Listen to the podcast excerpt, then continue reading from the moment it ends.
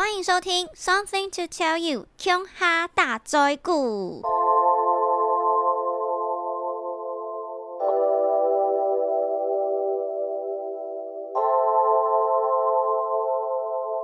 好，其实这个就是九印的 podcast 频道，但是未来呢，我不会特别强调说这是九印的频道，我会说我前面那个 slogan something to tell you，相信大家都听得懂，这是英文。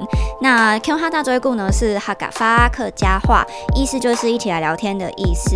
那认识我很久的朋友应该会觉得我为什么这么晚才加入 podcast 的行列？其实之前真的就是太懒惰了。那自从双北市被升级到第三级之后，我也是每天都关在。家真的是没有什么事情好做。那时候我就有在我的 Instagram 上面问大家说，如果我现在要做一个比较互动式的 social media，大家想要听什么？然后我没有想到，大部分的人都选择了 podcast。它可能真的是大家现在无论是健身或者是做家事闲暇之余。会想要听到的一个东西，那我也在延伸问大家说，想要听一些什么样的主题？那就有很多人跟我说，我的私事随便聊都可以。然后我想说，OK，太好了，反正我现在关在套房，我也没事做，我就来跟大家聊聊天。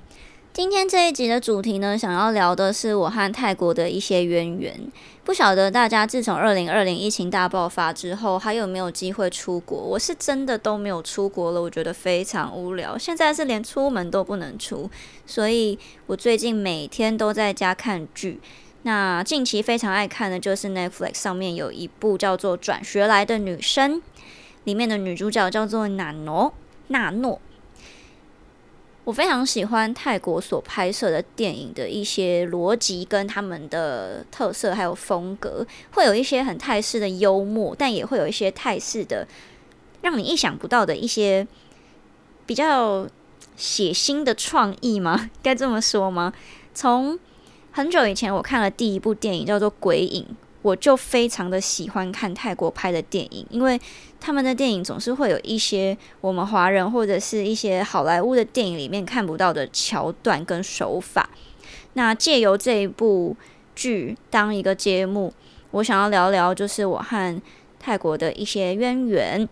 我会分两个阶段来跟大家说。第一个阶段是我有一阵子在新加坡工作，认识了很多泰国的朋友。第二个阶段呢，就是我交了一个泰国的男朋友之后，我就实际去了清迈跟曼谷住了一阵子。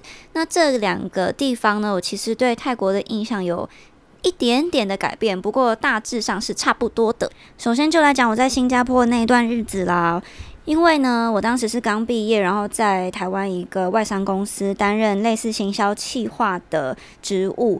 可是因为我是表演科系毕业的，我其实没有办法太接受朝九晚五这种很规律的生活，我会觉得很无聊。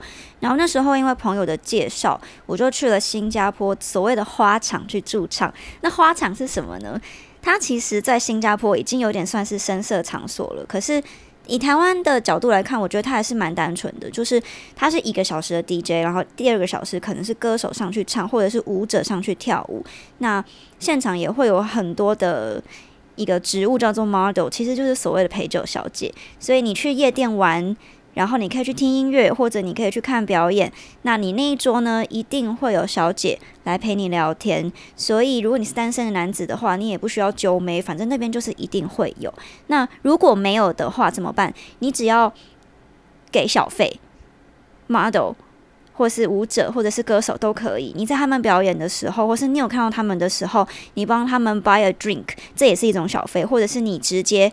挂花给他，这也是一种小费。那他们就几乎是一定会下来跟你谢花，那你就可以跟他们认识。那我当时就是去了这样子的场合，不过我那时候的业绩非常的差，因为我其实不是很喜欢跟人家聊天。我不是要装什么白莲花，我讲真的是因为那个时候 DJ 的声音其实很大声，音乐声音。很大声，然后我要在那个场合跟别人聊天，我其实觉得很累，而且我那时候年纪还蛮小，就是不太会喝酒，所以我每次都是拿着绿茶去谢花，然后我在那个状态下，其实就蛮常被人家骂说我装清高。好，这件事情我会另外再抓一个主题跟大家好好来聊聊。不过今天先聊我在那个地方认识那些泰国朋友，因为那一间店呢是泰国的老板开的。然后主要的客户也是泰国人，所以其实我们这些华人只是去陪衬一下，让人家知道说哦，这间店还是有华人啦，但是主要是以泰国的妹为主这样。那他们有多厉害呢？这些泰国的女生，她们其实非常非常的会 social，而且。先从他们的长相说起来好了。泰国漂亮的女生，其实她们的骨架都会非常小，因为我已经算是骨架很小的女生了。例如说，我的肩宽只有三十五寸，但这些泰国女生站在我旁边，看起来都比我还要娇小，然后她们的身材都比我圆润很多。我不是要物化女性，只是我真的觉得，以流行的审美标准来说的话，泰国女生真的有让我惊艳到。那她们的个性因为很温柔，又感觉起来很贤惠，然后呢又很活泼，所以其实我每天都看到很多男生就是拜倒在他们的石榴裙下。那我那时候住在公司的宿舍里，我自然而然一定会有很多泰国的朋友啦。他们其实对我真的非常好，只要我没有东西吃，或者是我很无聊，他们都会拿那个凉拌丝瓜，或者是呃不是丝瓜，凉拌木瓜，或者是帕卡泡，或者是东样这一类的泰国非常经典的美食来跟我分享。然后呢，因为他们也觉得我非常的不会要小费，他们也常常会在一些比较重要的场合啊，就会带着我去要小费，对我算是照顾有加了。当然不可能说把他们的客客人给我，可是他们就是会特别的照顾我。那我所认识的泰国女生啊，我觉得她们除了很漂亮贤惠以外，其实我也觉得她们算是一个比较嗯传统的一个族群。那传统的话，就会牵涉到其实他们的信仰是有一点点的迷信的。比如说，他们就会跟我讲说，他们认为所有的万物都是有神的。我当然不相信啦，然后他们就会跟我说：“来，你看哦，我现在拜这个硬币神，我今天晚上一定会有很好的业绩。我现在拜这个石头神，我今天晚上一定会被人家 buy out。”他们讲这些东西竟然都会成真。所谓的 buy out 就是说，如果你的客人给了你一笔非常大的小费的费用的话，那你们就可以出去。那你们出去之后要做什么，这是你自己的决定。通常可能就会去看看电影啊，逛逛街，甚至是想要有更多的肢体接触，或者是一些性服务，这都是双方同意的话，就是会发生的。所以我刚刚才会说，它有一点点像是声色场所，但是又不是那么的声色场所。就是大家好奇的话，未来解禁之后，可以自己去新加坡体验看看喽。当然，我也亲眼看过他们养小鬼，然后我也看过他们。就是养了小鬼之后，发生了一些很神奇的事情。例如说，我那时候有一个室友，他也是台湾人，然后他到了我们宿舍之后，他每天都睡得很不好，然后每天起来，他都会跟我说，他的床旁边有一些胭脂粉末。可是因为那时候跟他一起睡的人只有我，我就想说，难道是我的吗？可是我其实不可能坐在他的床边化妆啊，太奇怪了。然后他的业绩也非常非常的好，好到呢，连老板都觉得很神奇，怎么会一个台湾人在那边业绩这么好？然后他业绩好归好，可是他的身体就是一直不断的生病，一直去看医生打点滴都没有用的那一种。最后大家真的是无计可施，只好叫他去拜拜。他拜了好几次之后，身体才终于比较恢复。然后饶。老板，老板就说呢，他睡的那个床位呢，刚好上一个泰国人，好像就是有在那边养小鬼。好，这是算是一个比较嗯不科学的一个故事，但是我自己是觉得啊，也许在大家都很相信的那个情况之下，有很多的事情它就是一个吸引力法则，或者是信者恒信，就大家真的有这个信念，那这个事情就会成真。好。结果我在那边工作到大概三个礼拜左右，我就认识了一个泰国的华人血统的男生。他跟我说呢，他是一个呃在新加坡工作的泰裔建筑师，因为他要回曼谷了，然后刚好朋友就帮他办 party 办在这，然后没想到我们就这样认识了一阵子之后就在一起了。在一起之后，我就跑去清迈找他，他那时候刚好在清迈。监工一间饭店的的这个建筑的施工，这样，而且我记得我那天要去找他的时候，其实我超怕他是诈骗集团，会不会我一到了清迈，然后他就把我的护照跟钱全部掳走，然后呢就把我自己丢到那边，或者是把我卖去什么人蛇集团？可是当时不知道为什么，就还是选择相信他，所以就在清迈住了一段时间。然后后来呢，我在清迈就是玩的非常的开心。但一个礼拜之后，我就回台湾。回台湾之后，我又再飞去曼谷。那时候我男朋友他的清迈的那个工作已经结束了，所以他回了曼谷之后，我就再去曼谷找他，然后在曼谷待了快要一年的时间。那在这个过程中，才算是真的比较了解到，不只是泰国人，还有泰国当地的文化跟民情，还有整个建筑啊，各式各样的一些心得。那跟前。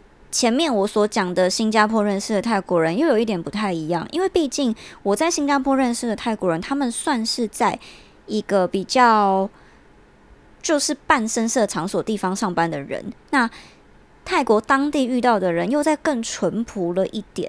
我也问了，就是我当时的前男友说：“哎，你为什么不跟泰国人在一起？”他就跟我说，他从来没有跟当地的太太在一起过，因为他觉得泰国女生给他的感觉就是。表面上非常风平浪静，但是私底下就会非常的暗涛汹涌。我觉得这也不是偏见，这个是有一些人他会觉得自己的频率跟某一些人的频率对不到，大概是这种感觉吧。那我自己住在泰国，我是觉得他们对于我都非常的亲切，然后可能他们觉得我是观光客吧，对我就是。只要可以掏得出钱来，他们都非常有耐心，然后对我都超级超级好，这样。所以我现在其实对泰国的印象整体来说都还是非常非常好。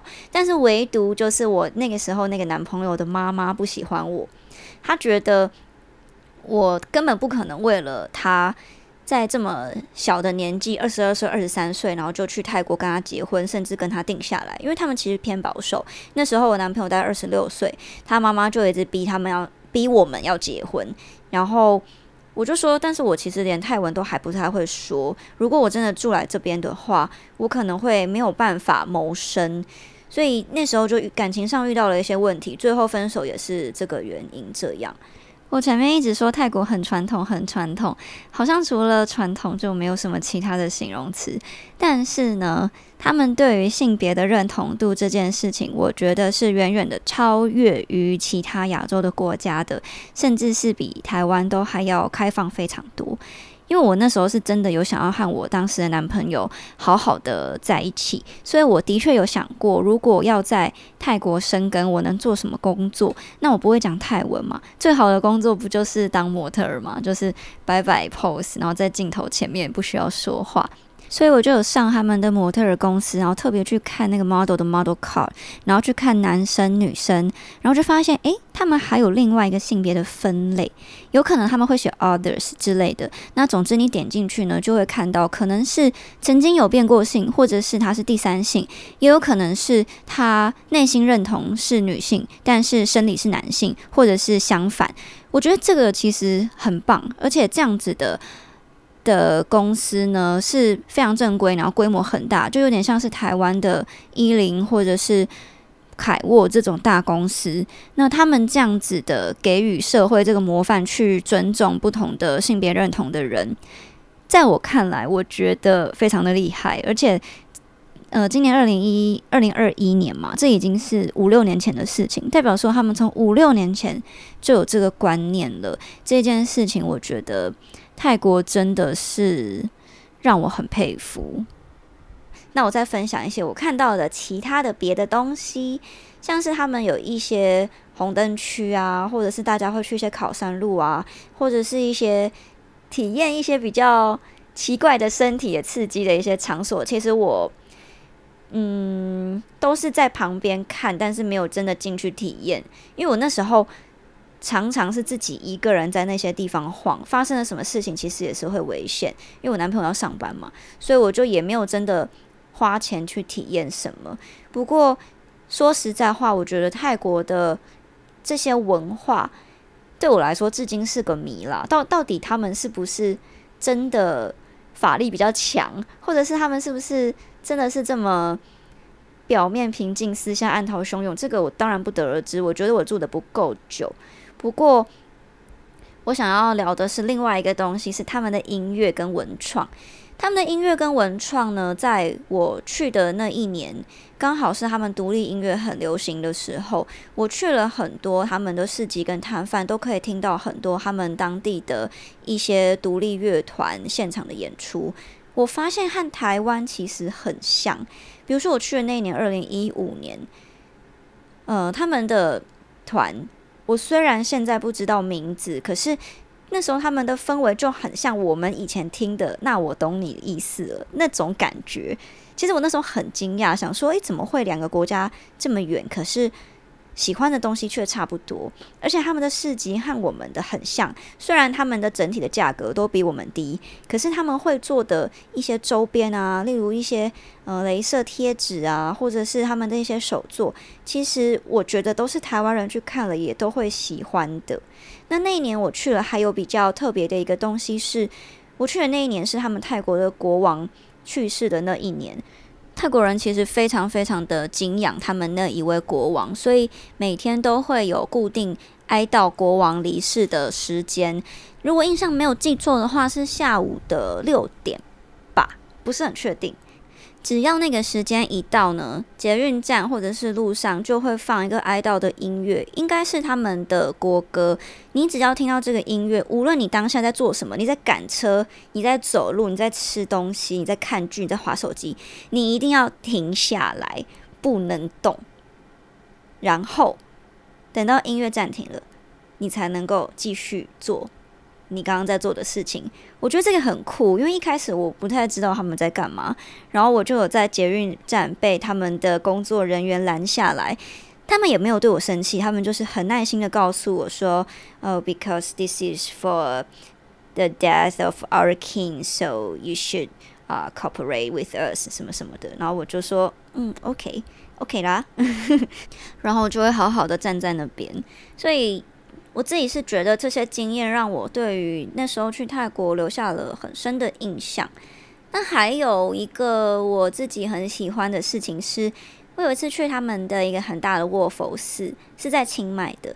他们那边的神明啊，和我们在台湾所信奉的虽然都是佛教，但是有一些细节是不太一样的。比如说，他们是他们的神是有分礼拜一神、礼拜二神、礼拜三神、礼拜四。然后一直到礼拜日，所以就是看你出生的那一天是礼拜几，你就是归那一个佛所管。像我的话是礼拜二，所以我的佛是卧佛，就是睡觉的神，睡神。然后他们就说：“哦，如果你是礼拜二出生的人的话，你是睡神管的，那你就会是一个非常爱睡觉的人。”其实这事情我觉得很很意外的，非常的吻合我这个人，因为。我常常怀疑我自己有焦虑就会想要睡觉的这个病。我只要一焦虑，或是我在一害怕，我就会想要睡觉去逃避。然后我的需要睡觉的时间也比一般人长。我去看了中医啊，中医师都会说我大概要睡九个小时或是十个小时，才是真的会睡饱的那种体质。所以我自己也觉得蛮有趣的。那。那时候也去了他们的龙波本庙，就是可以求那个咬钱虎的那个庙。然后我有在我的舌头上面贴金箔。然后那时候那边的佛寺的和尚也会跟我说：“哎呀，你这个人啊，就是你讲的话都会成真，所以我们在你舌头上面贴金箔，希望你都可以口出好言，这样子。”那整体上来说，其实我泰国的朋友他们也有讲，好几年前他们会觉得台湾的收入很高，整体的生活水平比较好，所以那时候会有台湾的泰劳这样子的职业。可是现在在泰国的一些大都市，他们都觉得已经比台湾好很多了，所以他们也不会想要来台湾。那我自己是觉得泰国好的地方，可能真的有比台湾还要再更发达，但是。也有一些地方是跟不上这一些脚脚步的，所以就会看起来整体的社会没有台湾这么平均。可是那一些没有跟上的人，他们可能也没有急着想要跟上，他们是非常满足于自己自给自足的生活的。我觉得这样其实也蛮好的。讲了这么多，就觉得好棒哦，好想要回去泰国再去看看。但是现在因为疫情的关系，就只能回味往事，只能回味。不知道大家对于泰国还有什么样的一些？经验或者是觉得有趣的故事，可以跟我聊聊。那我们就下期见，拜拜。